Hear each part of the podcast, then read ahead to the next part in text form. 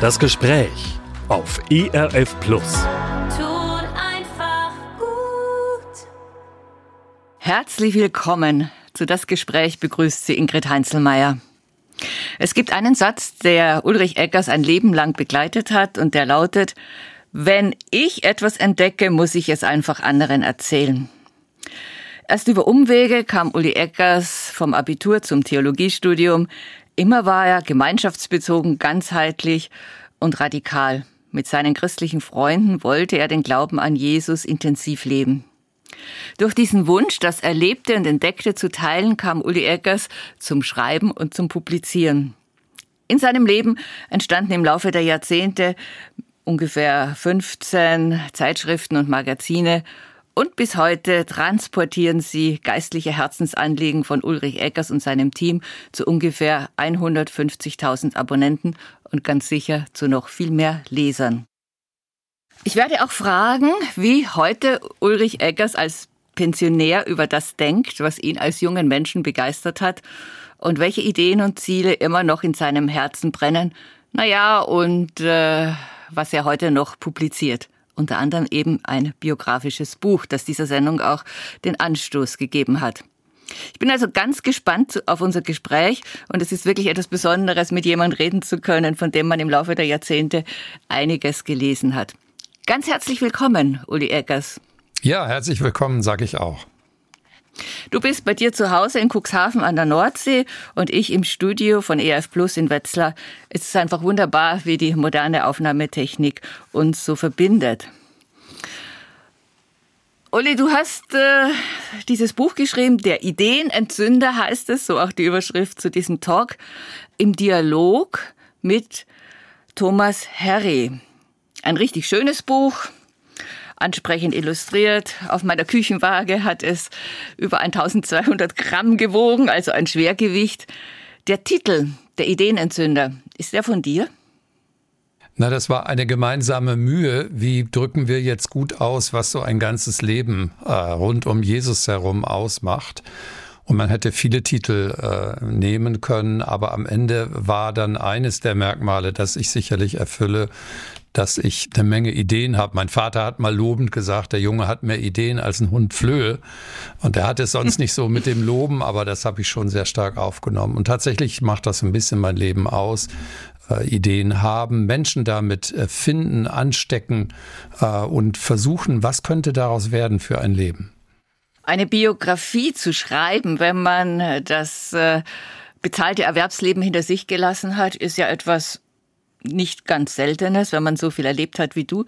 Aber warum ist es eine Dialogbiografie geworden mit Thomas Harry? Ja, das ist, hat wahrscheinlich verschiedene Gründe. Ich hatte äh, selber auch so ein bisschen Fremdel am Anfang. So als jemand, der vom Schreiben lebt und gerne schreibt, äh, denkt man eigentlich, man müsste das alles selber tun.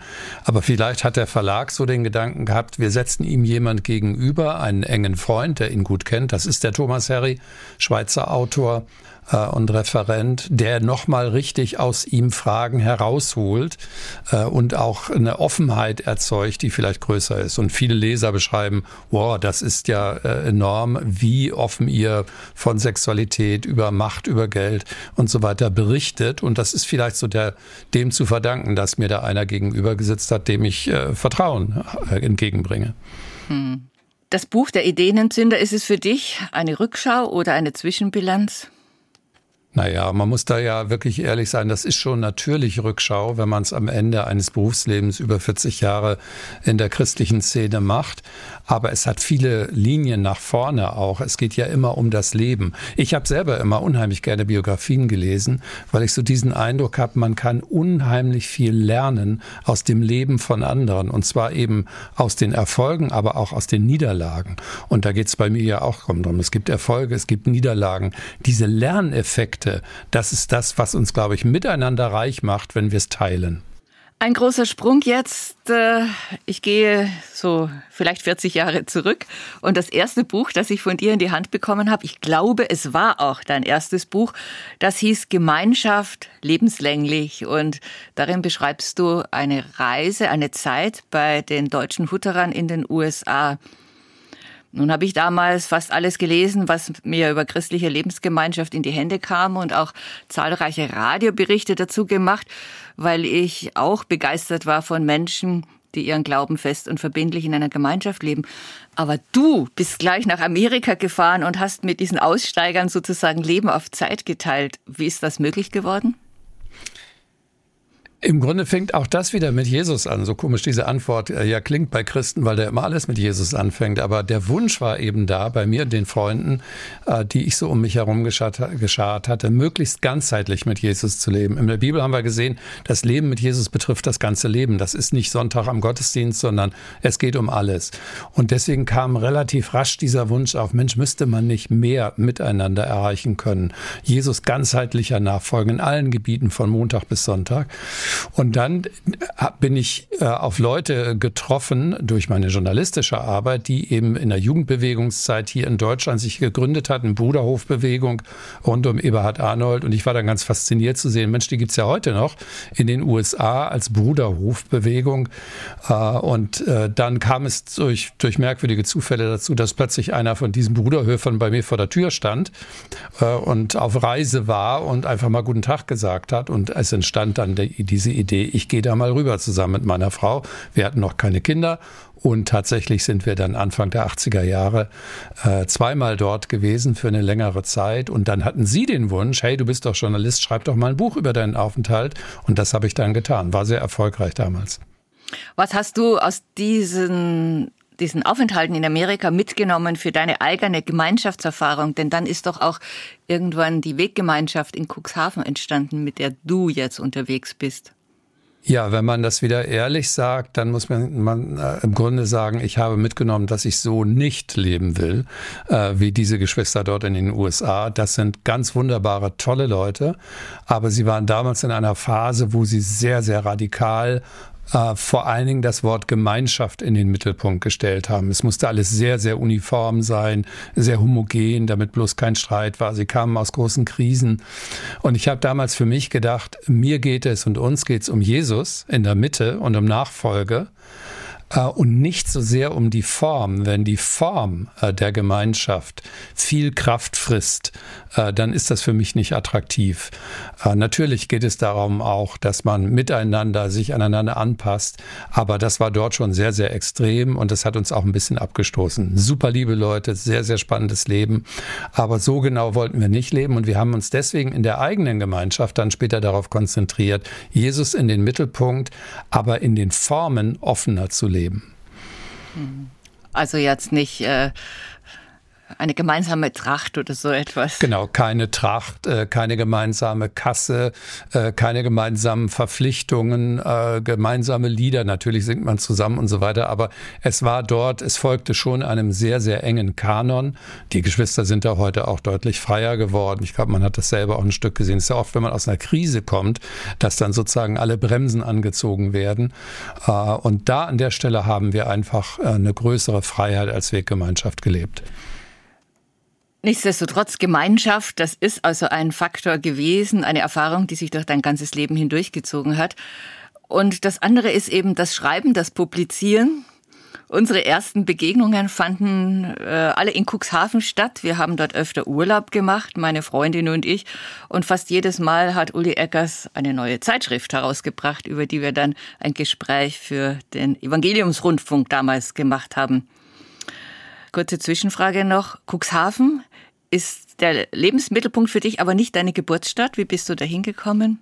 Ja, das ist mein äh, ja ganz eigenartiger Weg. Ich bin Pastorenkind. Mein Vater war Pastor im Bund freier evangelischer Gemeinden. Von daher habe ich immer lebenslang sehr nah an Gemeinde gelebt. Wunderbar, ein ne, starkes Vorrecht auch.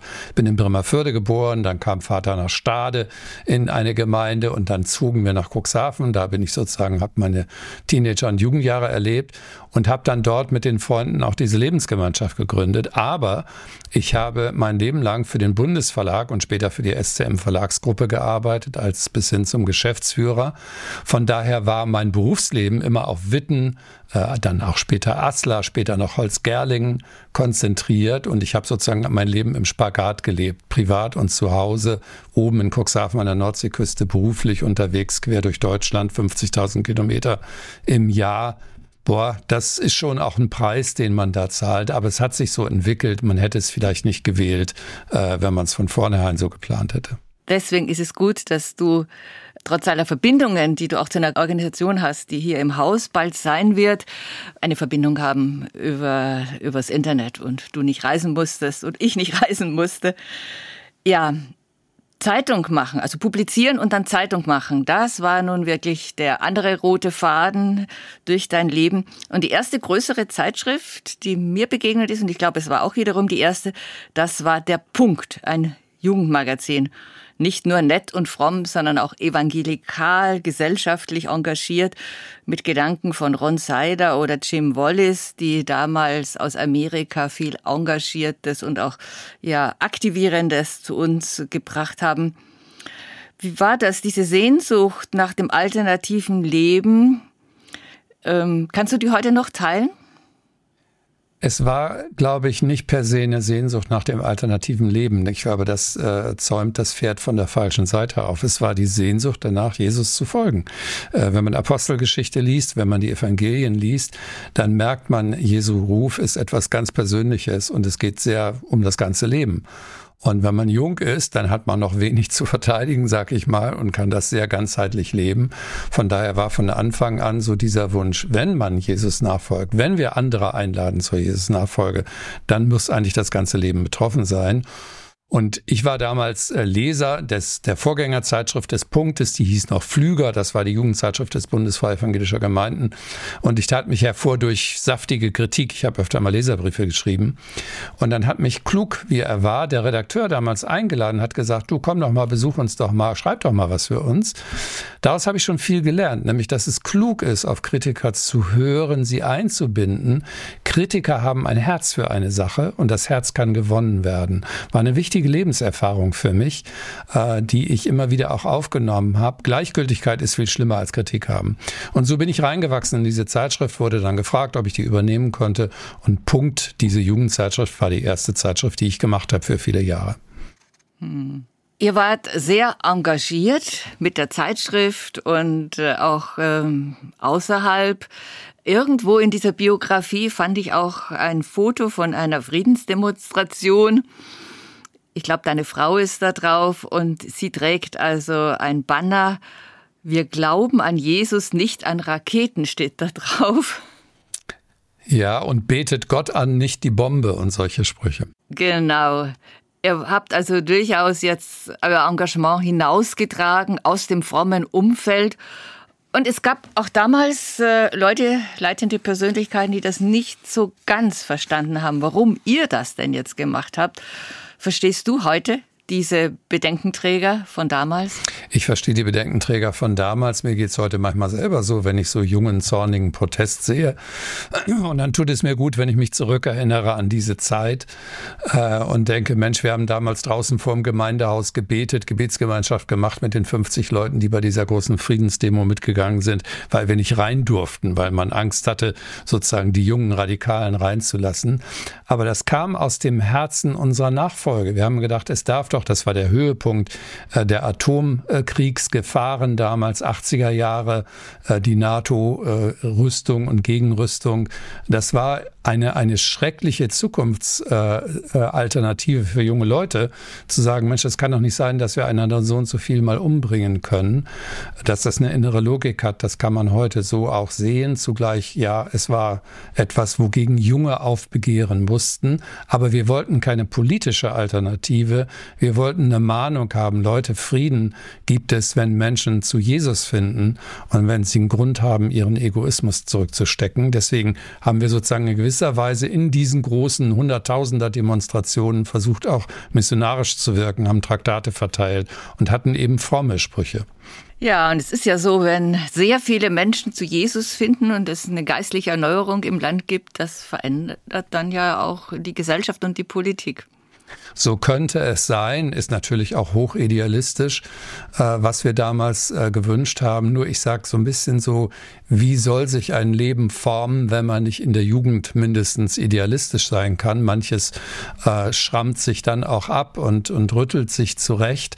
Aber ich glaube, es ist wichtig auch für das Miteinander der Generationen, dass wir an der Stelle Verständnis haben füreinander. Die Jungen bringen diesen schäumenden Wein ein und der ist wertvoll und die Alten können ab und zu mal ein bisschen Wasser reingießen. Auch das ist wertvoll. Zusammen wird etwas Gutes Ganzes daraus. Uli, du hast für die Zeitschriftenarbeit ein Theologiestudium abgebrochen.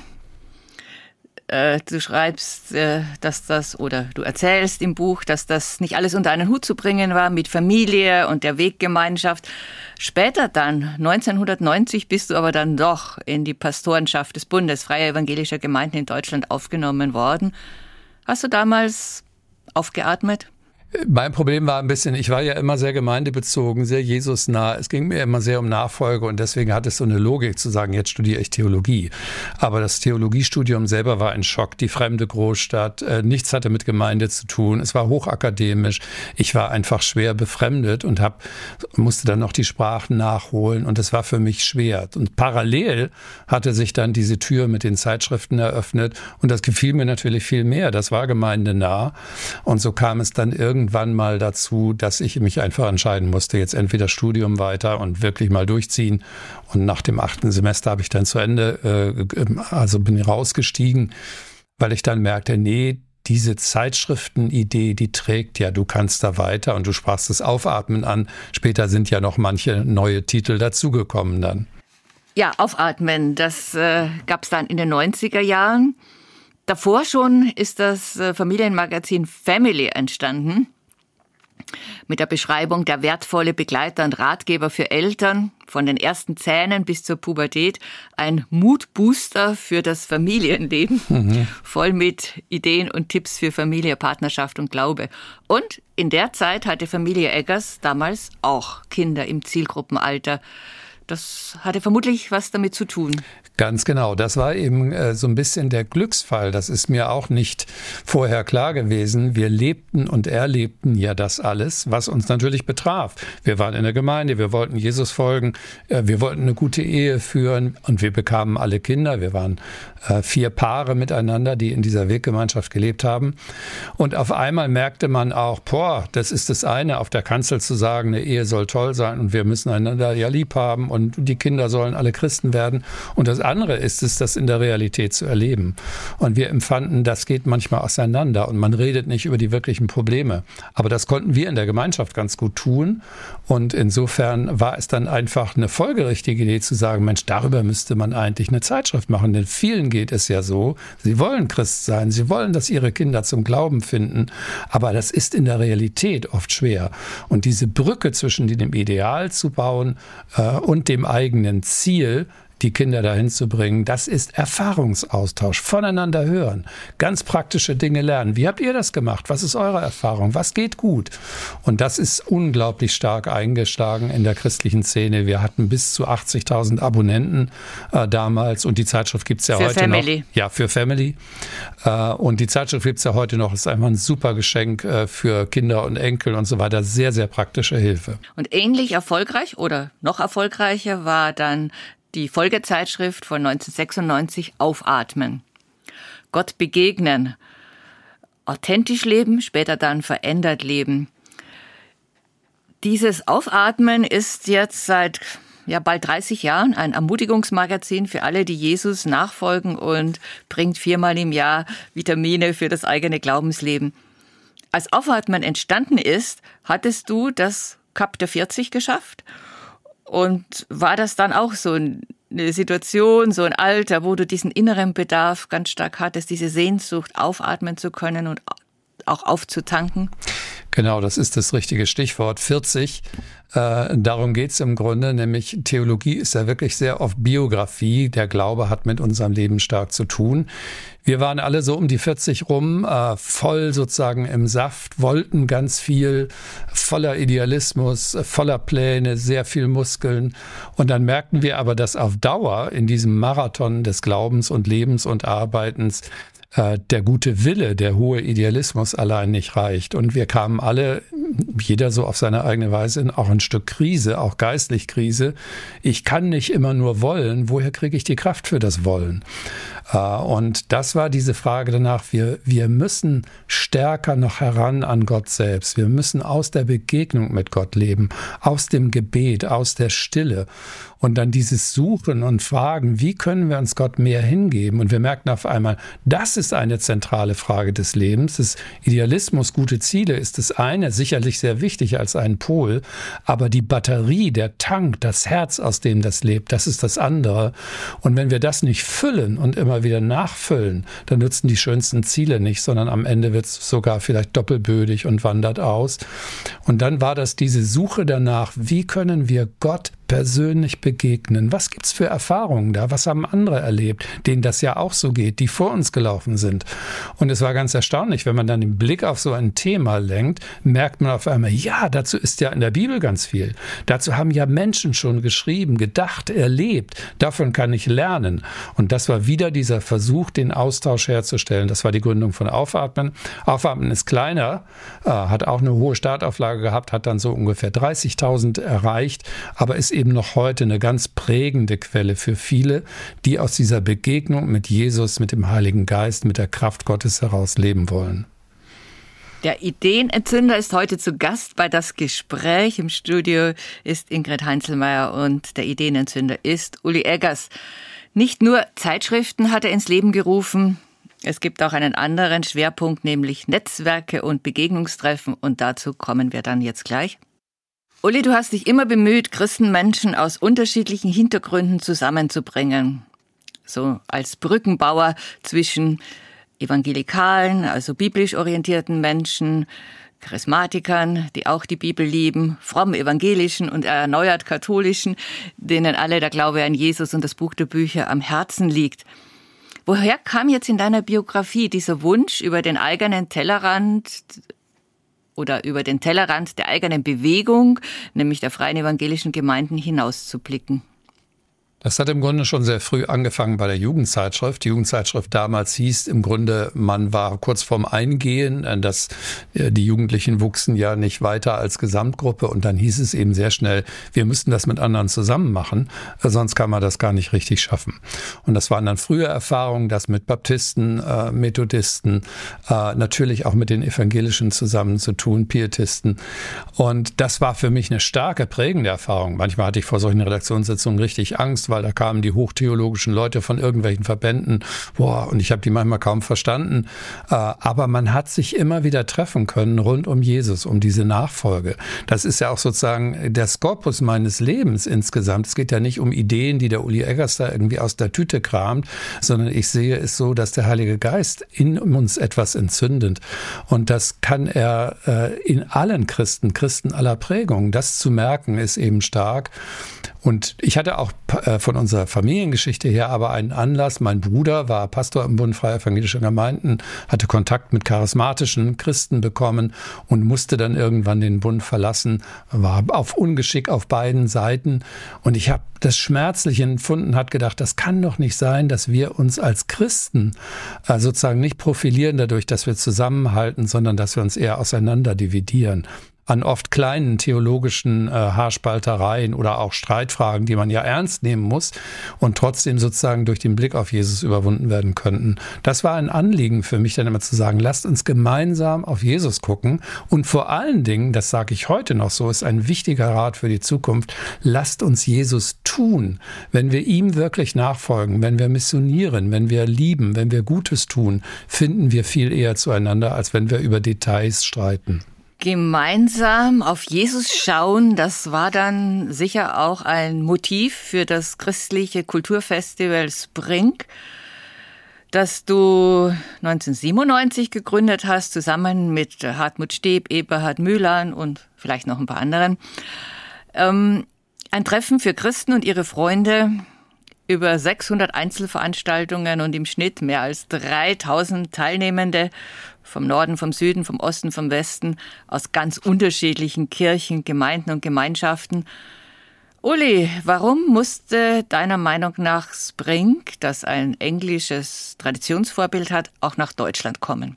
Auch das ist sozusagen ein bisschen äh, Gottes Idee und Gottes Plan, die in den Schoß gefallen ist. Irgendwann rief mich ein englischer äh, Manager dieses Spring äh, Festivals in, den, in, England an und sagte, wir brauchen Kontakte in Deutschland. Ihr habt doch dieses Family Magazin. Kann ich euch mal besuchen? Wo ich war erstmal vorsichtig. Was ist das?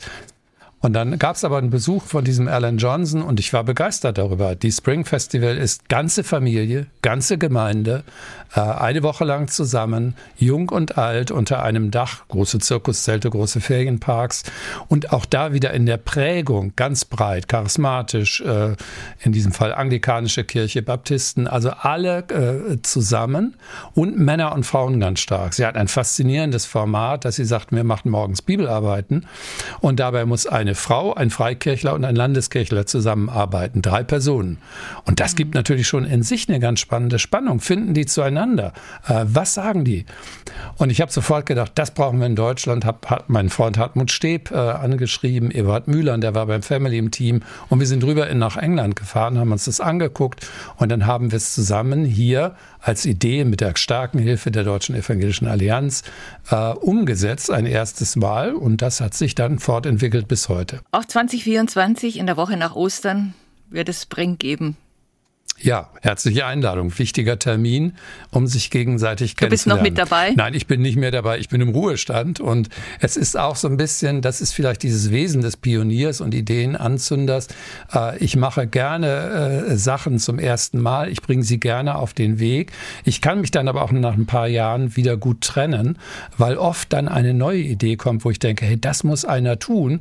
Und ich habe so einen Wahlspruch für mein Leben, der heißt unter anderem, es haben viele Leute, glaube ich, diesen Spruch, aber der hat mir immer viel bedeutet. Wann eigentlich, wenn nicht jetzt und wer eigentlich, wenn nicht ich?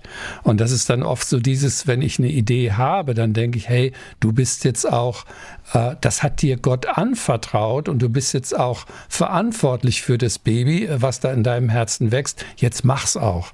Und dadurch ist dann oft ein Gang nach vorne gekommen. Hm. Du hast dann später auch äh, Initiativen mit angeschoben, wie das Jahr der Stille. Ja. 2011 war das. Mhm. Das greift wieder ein bisschen das Anliegen von Aufatmen auf. Genau, das war Aufatmen und auch wieder diese Idee, es miteinander zu machen, alle Verbände, das war die Stärke da, ja. Wie siehst du heute auf das Jahr der Stille zurück?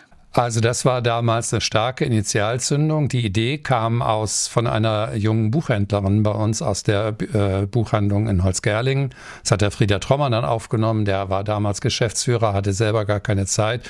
Hat dann gesagt, Uli, du machst doch auf, mach du das doch. Äh, ich habe es dann vom Namen her nochmal leicht verändert. Damals ging, sollte es zuerst um ein Jahr der stillen Zeit gehen. Mit der Zeit hatte ich immer Probleme, weil dies regelmäßige, das passt nicht so in mein Leben. Und ich habe dann aber gesagt, aber was ja das Herz der Sache ist, ist ja die Stille selbst und die hat viele Formen. Und äh, Menschen kommen viel leicht über eine Form Offenheit zur Mitte der Sache, als über eine Form, die fest ist. Äh, und deswegen, äh, das hat ganz viel Widerhall gefunden. Ja, Stille Hey, Stille brauchen wir. Und es war eine enorme Resonanz im ganzen Land dann. Und wir haben nach diesem Modell dann später auch nochmal das Projekt Glaube am Montag gemacht. Also auch wieder dieses Anliegen tief aus meinem Leben. Äh, Glaube ist doch nicht auf den Sonntagmorgen um 10 bezogen, sondern es ist doch eine Sache des ganzen Lebens. Es ist Montag auf der Arbeit, in meiner Familie, überall. Das waren dann immer so gemeinsame Projekte und das hat viel gezündet. Ja, Stichwort gezündet. Aus dem Ideenentzünder, dem Redakteur und Netzwerker, wurde dann auch 2014 ein Geschäftsführer bei der Stiftung Christliche Medien. Bist du heute dankbar, auch diese Erfahrung gemacht zu haben? Ich bin vor allen Dingen dankbar, äh, dass ich unterm Strich zurückblicken kann und sagen kann, es war eine gute, gesegnete Zeit in schwierigem Fahrwasser. Äh, es ist gelungen, ohne große Unfälle sozusagen für Medien ist ja in den letzten zehn Jahren durch den Wandel in der Medienlandschaft äh, viel Schwieriges auch passiert, im Wesentlichen durchgekommen zu sein. Aber das war schon für mich mit meinem Standort oben in Cuxhaven nochmal eine zusätzliche starke Herausforderung.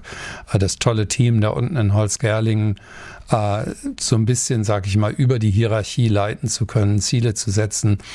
Äh, am Anfang war ich äh, Gesamtgeschäftsführer, dann haben wir das Team erweitert in der Zwischenzeit. Am Ende war ich dann vor allem der verlegerische Geschäftsführer, also für Inhalte zuständig. Und das besonders entsprach meiner Begabung, äh, die Inhalte zu pointieren, da Neues zu entwickeln, Netzwerke mhm. zu bauen. Ich bin, glaube ich, kein optimaler Strukturleiter gewesen. Dazu hätte ich wahrscheinlich da unten im Süden auch sitzen müssen. Das machen die Kollegen heute bestimmt noch besser. Aber für diese acht Jahre, in der ich diese Riesenherausforderung nochmal übernehmen konnte, es passte so in unsere Familie rein. Die Kinder waren aus dem Haus. Ähm, ich hatte nichts groß mehr zu verlieren. Ich sag mal, meine Lebensernte war in gewisser Weise im Zeitschriftenbereich und bei vielen Projekten im Stall. Ich konnte also noch mal Risiko fahren und hatte dann den Eindruck, ja, mach es jetzt, vertrau mal drauf. Und mit der Hilfe des tollen Teams und vieler Kollegen ist dann irgendwie gelungen. Hm. Und dann, dann ging es eben nicht nur um Zeitschriften, sondern auch um, um Bücher, um Musikproduktionen Buch, und vieles andere. Medien, genau. Das ist eine große Verlagsgruppe mit den drei Standorten, viele Verlagsnamen, Hensler Verlag, Brockhaus, äh, Gerd Medien, Adeo, Bundesverlag.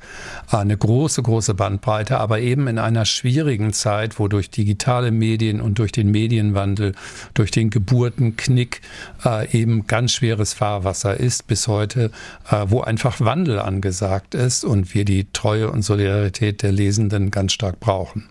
Uli Eckers, wir haben von vielem gesprochen, dass du gegründet und angestoßen hast. Und es könnte sich so anhören, aber du hast es ja jetzt auch schon ein bisschen eingeschränkt. Ähm, es ist nicht alles dabei gelungen.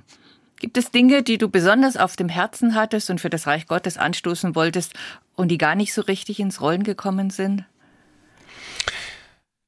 Es ist jetzt nicht so, dass ich irgendwie einen, einen äh, super Traum hatte, wo gar nichts geworden ist. Das Einzige, wo ich ein wehes Herz habe, das ist dies, dass ich mir gewünscht hätte, Christen in Deutschland hätten sich nochmal zusammengefunden und hätten ein Angebot gemacht, Nicht-Christen den Glauben kurz und knackig zu erklären.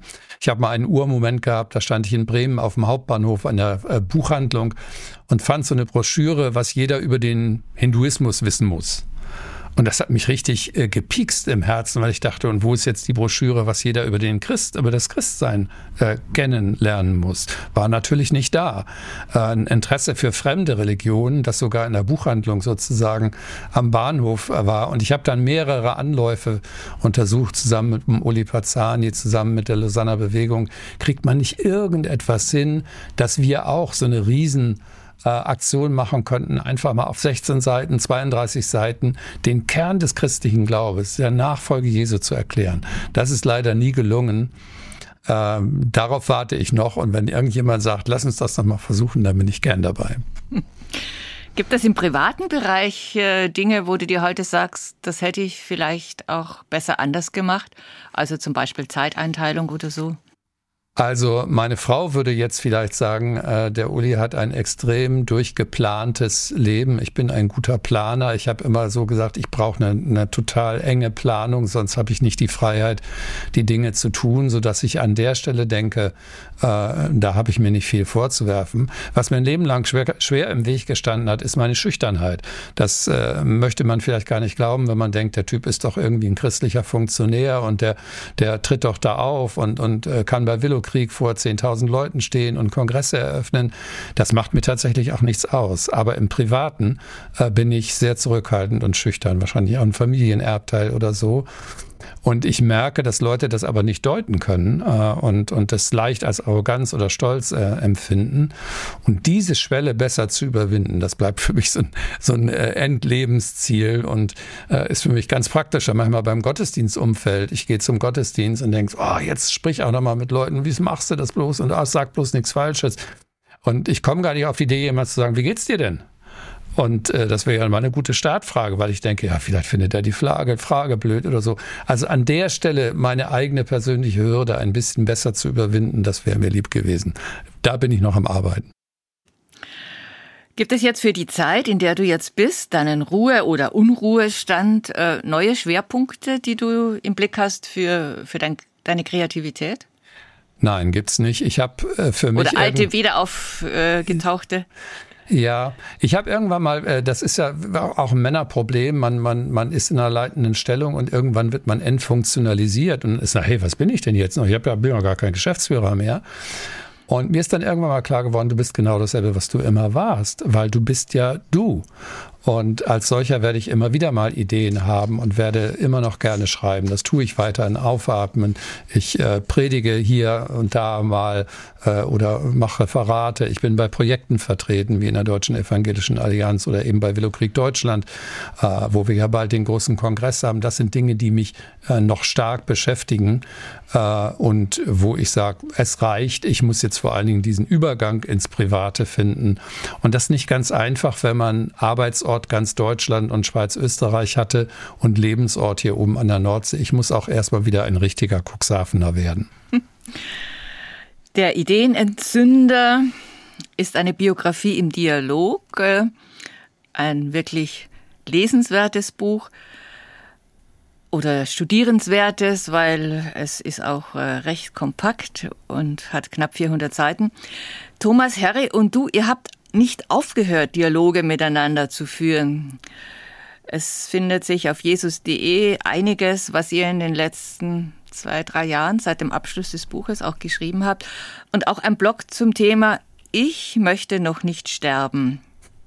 Was tust du persönlich, äh, ja, um dich irgendwie vorzubereiten, bevor es eines Tages so weit ist?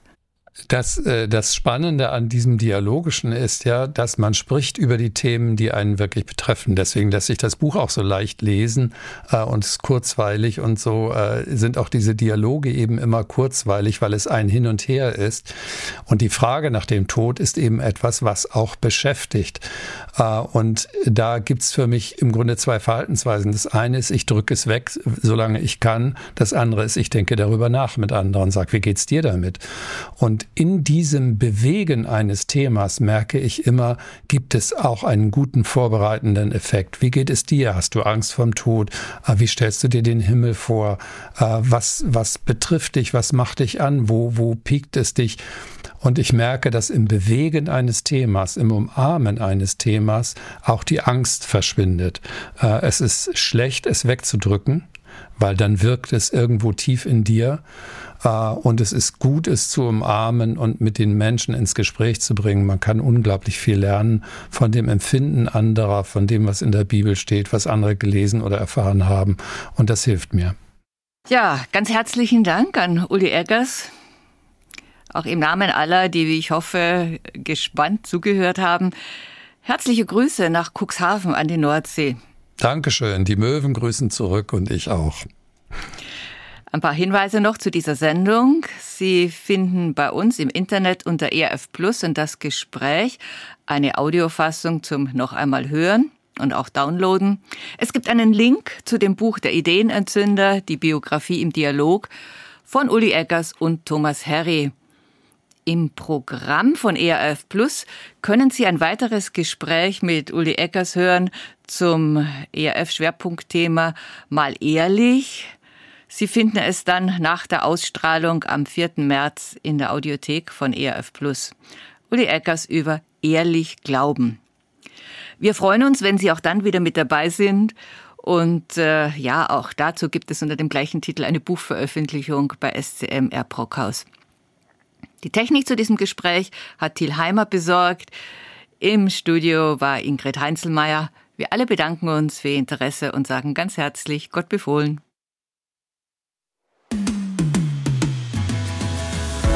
Das war ERF Plus, das Gespräch. Weitere Informationen sowie den Download zu dieser Sendung finden Sie in unserer Audiothek unter erfplus.de. ERF Plus.